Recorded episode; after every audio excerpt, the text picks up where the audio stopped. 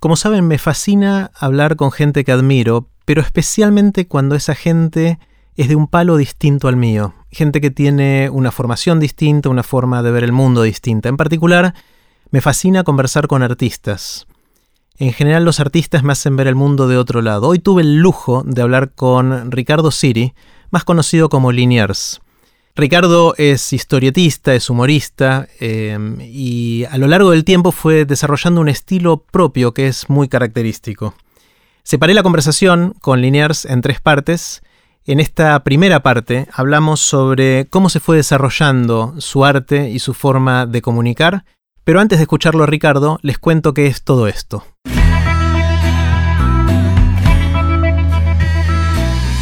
Esto es Aprender de Grandes el podcast donde comparto lo que aprendo mientras intento aprender durante toda la vida y lo que converso con gente que admiro. Ahora sí, los dejo con Linears.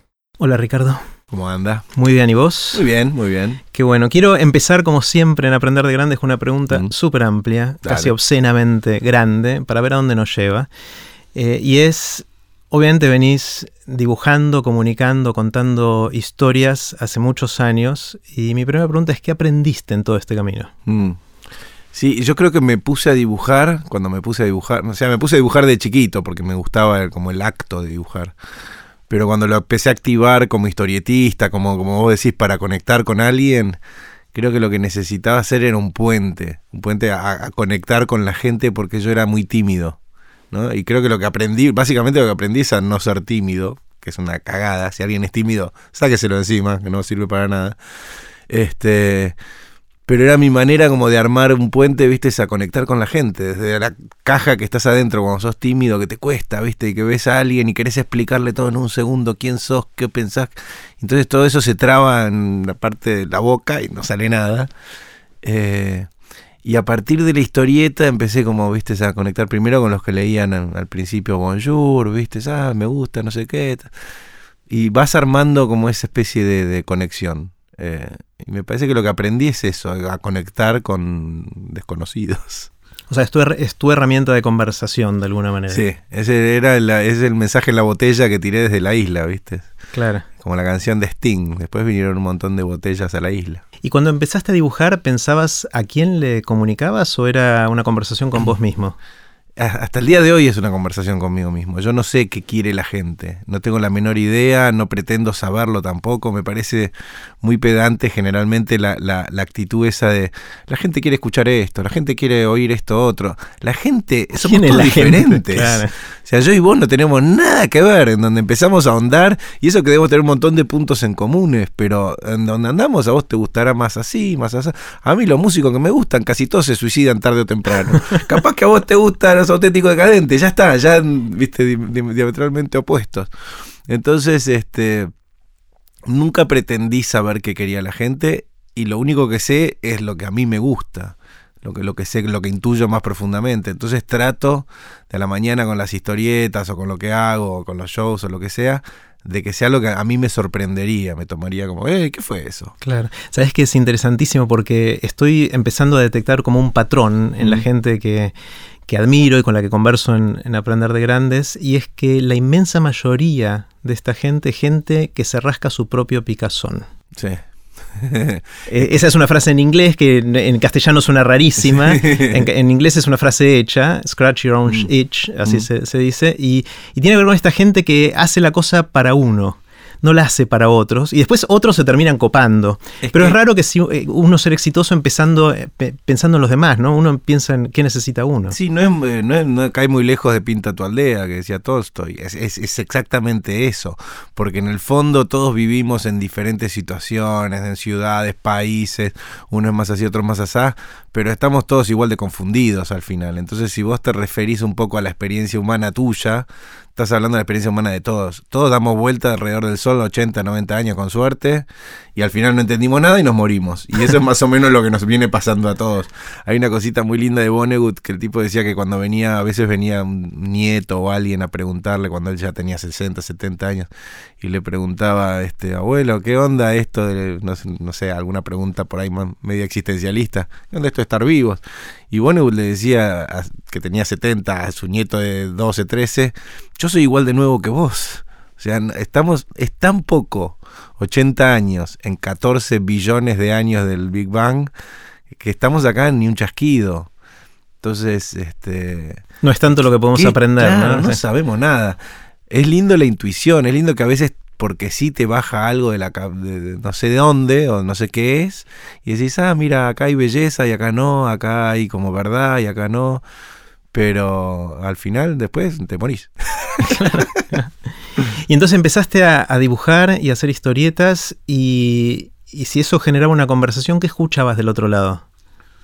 Yo empecé, sí, cuando empecé no había mucha, mucha devolución. Primero porque al, principio dibujaba para mí solo. La devolución era mis viejos y en un momento empecé a ir a un taller de historieta de un dibujante que se llama Pablo Sapia y era, la verdad que quedaba medio ahí y en dos o tres que les mostraron las historietas. Eh, después cuando empecé a publicar en el diario intuías como algo muy hiper culto, habían 10 que seguirían Bonjour al principio, eh, pero no existía esta devolución tan directa que, tenés ahora con internet, con Twitter, con Facebook, con lo que sea. Ahora sí es como muy dialogado en el fondo, pues subo una tira y te vienen 200 comentarios, ¿viste? De gente que te diga, qué bueno, eh, ladrón, eh, hijo de puta, eh, sos un genio, todo, todo ese quilombo que al final termina siendo medio parecido al principio a veces, porque no, no te puedes tomar muy en serio nada que aparece en una pantalla últimamente. Claro, claro. ¿Y, qué te genera esa conversación? ¿La escuchás, no la escuchás? ¿Le das bola, no le das bola? Trato de leerlo por una cuestión de que si, si te están hablando me, es de buena educación prestar atención. sea lo que sea, ¿no? Este, pero eh, hago un esfuerzo por no engancharme ni en, ni en el que te putea ni en el que te festeja. Claro. Porque son porque el, comentario online es, es la manera de contacto que menor esfuerzo requiere. O sea que tiene la menor inversión posible de alguien hacia alguien. No está ni, ni la cara del tipo, ni la presencia, ni te, está diciendo. Es nada, es escribir algo, lo podemos hacer todo, lo hacemos todo, no tiene ningún valor. Entonces no le, no le doy mucha importancia a ninguno gracias a los que festejan, no pasa nada con los que putean y chao. Mm. Pero, pero me interesa más cuando viene alguien a hablarte. Y generalmente cuando viene a hablarte es porque es más honesto en el fondo. Ponen la cara y... Claro, mismo si por ahí alguno te dice, no, a mí no me gusta lo que haces, está todo bien. nunca pretendí que le guste a todo el mundo. Claro, que sería imposible por otro lado. A mí no me gusta la ópera pero no me paro a decir la ópera es una garcha. simplemente que yo no desarrollé el código para entender la ópera y para meterme adentro de la historia desde ese, no sé, estética, textura, lo que sea. Yo desarrollé otros códigos que son diferentes. Entonces me parece bien si alguien no tiene el código mío y no le guste. Siempre me llama la atención el que se enoja. Porque es tan al pedo enojarse con un pibe que dibuja pingüinos. ¿En serio? ¿Vas a gastar tu odio en esto? Porque podrías gastar en corporaciones que están haciendo mierda el planeta, en políticos corruptos. Pero no, la vas a gastar en un pibe que dibuja pingüinos y a vos no te gusta el chiste. Bueno, bien. Usted tranquilo, maestro, pero no, no, este, no sirve mucho enojarse con un helado. Sí, eh, una de las cosas que me pasa cuando, cuando leo, veo tus historietas, eh, con Macanudo especialmente, es que em, siento, voy a decir una boludez seguramente, pero se, parece un poco al mate. en el sentido de que las primeras veces no lo entendés, eh. no, ves por dónde va. Eh, la verdad al principio no me gustaba, digo, mm. ¿cuál es, ¿cuál es el No entiendo, ¿cuál es el punto? Hasta que me empezó a gustar el mate. Eh, y, entendí. después no podés parar. Y después no puedo parar, no puedo parar. Y, es como que es aprender un nuevo lenguaje. Yo siento que, vos de alguna manera creaste un lenguaje a través de, tu. Mm de tus historietas, de tu humor gráfico, eh, que tiene su propia identidad, que no es algo que se adquiere rápidamente. No, sé si tiene sentido lo que estoy diciendo. Es, que te pasa eso todo el tiempo. Pasa que por ahí no estás acostumbrado a que en un formato que está muy ya formateado, como es la, historieta en el diario, ¿no? La historieta en el diario es principio, nudo, desenlace, el, al final el ¿no? El el plop, el momento plop, a veces aparece un político dibujado y chao, y no, y no pretendes nada fuera de eso. Cuando rompes eso un poquitito mismo, ya la gente como que reacciona, hey, no estaba esperando eso. Es como si toda tu vida leíste novelas de Agatha Christie y al final te dicen quién es el asesino y de repente un día agarras una novela de Gombrowicz y decís, qué raro que al final no me explica el asesino. Y además pasaron un montón de cosas rarísimas en el medio.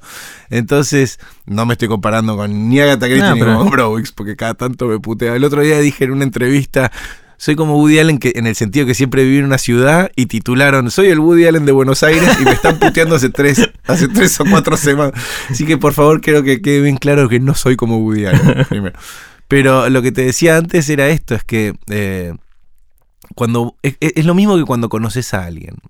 O sea, siempre a mí me ha pasado, viste, de por ahí conocer una, una chica y decís, y es que es medio rara esta mina, sé, y no entendés los chistes y qué sé yo, y después pasa el tiempo y te empiezan a caer mejor en los chistes, te, le empezás a entender el humor, las cosas que decían raras en verdad eran raras porque tenía una...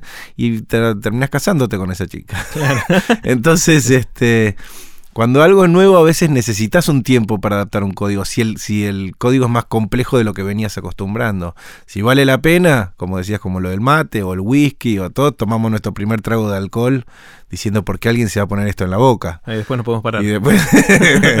Así que. Este, y yo prefiero eso yo prefiero que se enoje la gente con Macanudo, con lo que yo hago, y que esto es una garcha, y se enojen y protesten, a que pase desapercibido como un chiste malo y listo. Porque el chiste malo, la gente generalmente te dice, eh, te contás un chiste malo y te dicen, eh, está bueno, está bueno. Y no importa, y quedó. No cambió nada. No quiero eso. Quiero o, que te guste mucho y que digas, ah, me voy a hacer un tatuaje, esto que bueno, voy a comprar todos los libros, o que te parezca una porquería y digas, este es un hijo de puta. Prefiero eso al sí, estuvo bueno. está buenísimo, está buenísimo. De hecho, hay tuvo una movida ahora en el mundo emprendedor mm. que, dicen que si vos querés hacer una iniciativa con fines de lucro, sin fines de lucro, no importa, eh, es más importante tener 50 personas que están fanatizadas mal y que a los demás no les importe, no les guste, lo que fuera, que tener un montón de gente a la cual más o menos, eh, está ok. Es, lo mismo, ¿no? En algún momento todos tenemos a los artistas que cada uno elige, cada uno hace su propia biblioteca, su propia discoteca, no sé, cada uno hace, ¿no? Vos pones a los que te gustan. Los que pusiste ahí, los que, los que quedaron en tu biblioteca, este, es porque le desarrollaste como una relación casi personal. Entonces, cuando viene un pibe que se tatuó a una banda, no es que está, es amigo de la, sino que se, se adueñó de la banda. Es parte de él. yo cuando viene pie, al principio me parecía muy raro cuando venía uno con tatuaje de Olga, decía, que raro que no me haya venido a hablar, a ver qué tal era yo como ser humano para tomar una decisión tan extrema. Pero después me di cuenta que no es, no es sobre mí, o sea, Olga o la tira o la música que escuchaste la, se vuelve tuya. O sea, yo no necesito conocer a Tom Waits para saber que Tom Waits es parte de mi vida. Y si el pibe termina siendo un idiota, no cambia que Tom Waits va a ser... Dudo que sea un idiota. Tom Waits. está, buenísimo. Está buenísimo. una de las cosas que lo mencionaste un poco al pasar, pero que yo siento que caracteriza tu lenguaje, por lo menos como yo lo leo, es esto de que rompiste con el estereotipo de premisa remate, digamos, o mm. de, vos lo dijiste introducción, nudo desenlace o algo así. Eh, porque al principio lo que me confundía de tus tiras es dónde empieza y dónde termina. O sea, era, era ¿Por qué? Claro. Pero ¿por qué están publicando? Hay una cosa que decía muy lindo este, en, en, el capítulo de Seinfeld, cuando están presentando la idea George Costanza con Seinfeld sobre un show sobre la nada. En la primera, una de las primeras. Claro, cuando, dice, no, cuando le están llevando a, NBC, ¿viste? Eh, ah, van a hacer un show sobre la nada. Y el tipo le dice, pero ¿y por qué la gente lo va a ver? Porque está en la televisión, le contesta George con una especie de respuesta entre estúpida y genial. Este, entonces, ¿por qué lo van a leer? Porque está en el diario. Pero el tema es, es que esto que te decía antes, yo no subestimo al lector, yo, uno elige sus lectores, vos, elegís tu espectador, el, escucha del podcast, vos lo, estás eligiendo en el momento en, la, en, la, gente que elegís entrevistar, como vos elegís hablar acá, entonces vos elegís a tu, el tipo que te va a oír. Claro, la diferencia es que no los elijo no, los elegís por lo que vos haces. Claro, pero no, es intencional. No es, que quiero conseguir pero Tinelli elige sus espectadores, Real elige sus espectadores, Lelutier elige sus espectadores por lo que vos proyectás. Entonces, yo lo que quiero de la gente que se me va a acercar a mí a decirme qué bueno que, o, que firmamos un libro, o lo que sea, es que sean parecidos a lo que yo estoy tratando de decir. No me interesa que venga, y loco, aguante la minita. No, prefiero, viste, eh, que, que yo creo que son los que se le, le acercan a, eh, Marce, Marce. Bueno, el pibe manda un mensaje que es ese, a cortar la pollera, qué sé yo. Y, yo- y me parece que, hay- que es justo lo que te venía diciendo antes de no subestimar. Yo la tira no necesito terminarla porque sé que la gente, la puede- el tipo que me lee a mí, la puede terminar esa persona. O sea, de la misma manera que, que cuan- a mí no, no me gustan las películas que te explican todo. Que es muy de las películas yankees, ¿no? La- las yankees masivas, digamos. Va a venir, se va a congelar la Tierra, por ejemplo, ¿no? El día después de mañana se va a congelar toda la Tierra.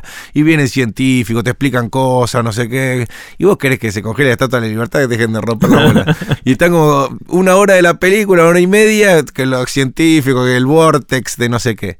En cambio vas a ver una película de, de- de- de David Lynch y no te explica nada. O de, o, o de Spike Jonze, la de Malkovich, ¿no? Hay una puerta y apareces adentro de la cabeza de John Malkovich. No hay una explicación de por qué. Si es una película. Claro. Agarras y entras y estás en la cabeza de John Malkovich. Entonces, el espacio ese que puede llenar el, el lector. A mí me- resulta inter- tan interesante la tira como el espacio que lleno yo. Entonces, una misma tira que vos leíste y si te acaba de morir el perro, va a ser, la vas a leer diferente la misma tira si te acaba de poner de novio.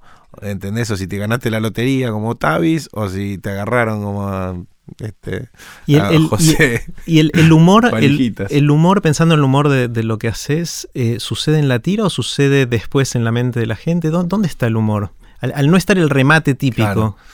Es que yo creo que en- en- hay de todo. Para mí, y tratando de analizar mm, después de los 14 años de hacer esta tira, qué fue lo que pasó, por qué anduvo bien la tira, qué es lo que tiene la tira que no, no tiene por ahí otra tira.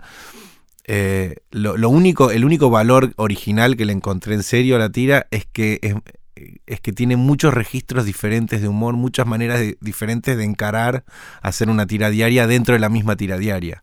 Generalmente una tira tiene como una, una estética, una línea. Entonces Mafalda era humor social, este, eh, no sé, Far Side es como un humor más absurdo. Algunas tiras son con personajes, otras son sin personajes. Macanudo es todo. Tiene personajes, no tiene personajes, humor negro, humor críptico, indescifrable, humor super clásico, tipo Calvin y Hobbes, Mafalda. Está todo en la misma tira, cosas autobiográficas. Entonces, creo que el- para mí lo que tiene interesante como tira es eso. Pero no sé bien eh, cómo me salió.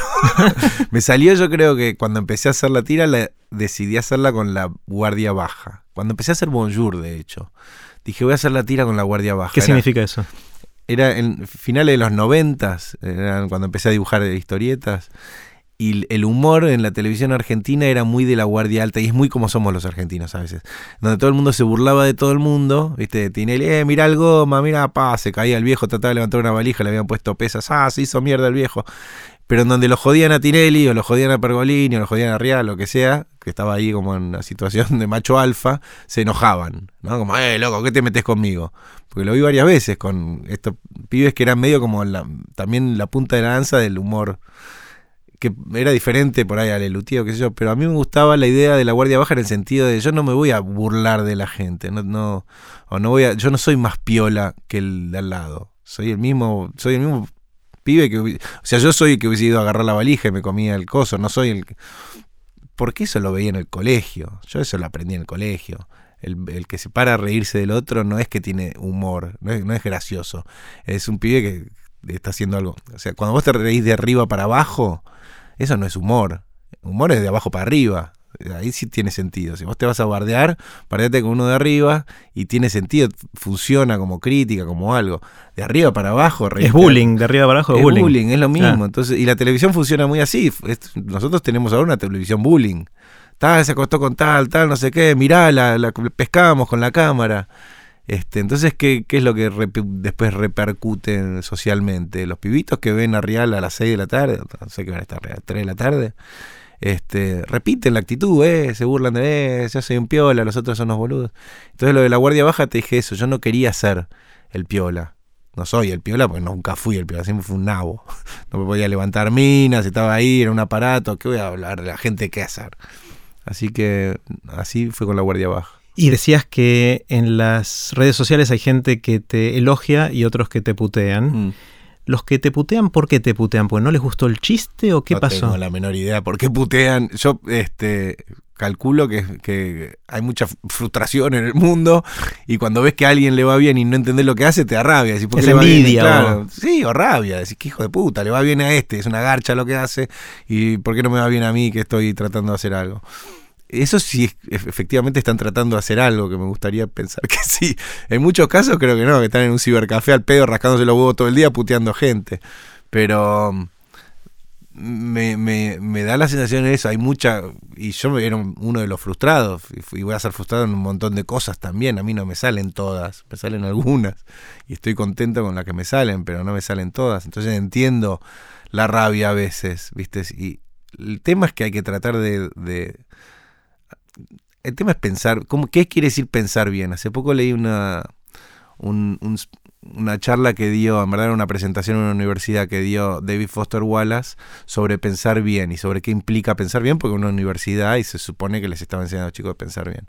Y lo que el tipo decía era que nosotros vivimos desde adentro nuestro, o sea, desde que nacemos hasta que nos morimos, vemos el mundo desde nuestro balcón que tenemos en la cara y entonces es lógico que pensemos que somos el centro del, o sea, que pensemos inconscientemente, somos el centro del universo.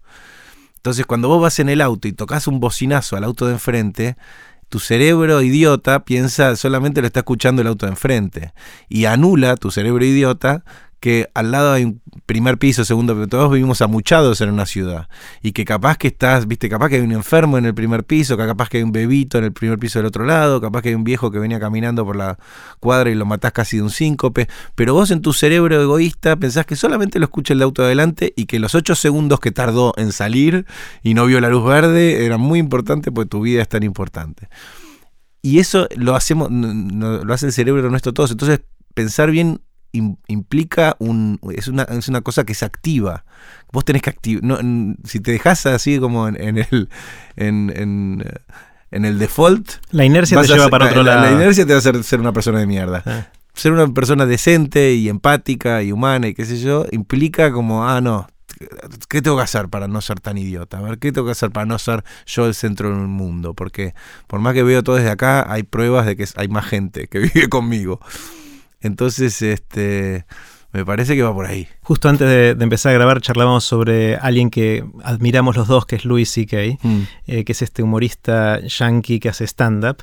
Eh, y me encanta lo que acabas de describir, él lo cuenta de una manera que es exquisita y, y Mm. brillante, de cuando cuenta la, la historia de la gente que quiere doblar a la izquierda y que se pasa por adelante y se caga en el mundo y Sí. todas esas cosas. Eh, después voy a postear, eh, voy a poner en aprenderdegrandes.com barra linears, eh, voy a poner algunos links y voy a poner algunos de, de Louis C.K. Que, que van, que, que van a gustar, creo. ¿Querés que tomemos un poquito de agua? Dale, dale. Así termina la primera parte de nuestra conversación con Liniers. Si quieren ver los links relevantes de este episodio, pueden hacerlo en aprenderdegrandes.com barra Liniers. En la próxima parte de la conversación con Liniers hablamos sobre qué es ser gracioso. No se la pierdan, está muy muy buena. Recuerden que pueden suscribirse para no perderse ningún episodio de Aprender de Grandes en aprenderdegrandes.com. Los espero en el próximo episodio de Aprender de Grandes, cuando les cuente lo que aprendo en mis intentos por seguir aprendiendo durante toda la vida y en las conversaciones que tengo con gente que admiro. Chau.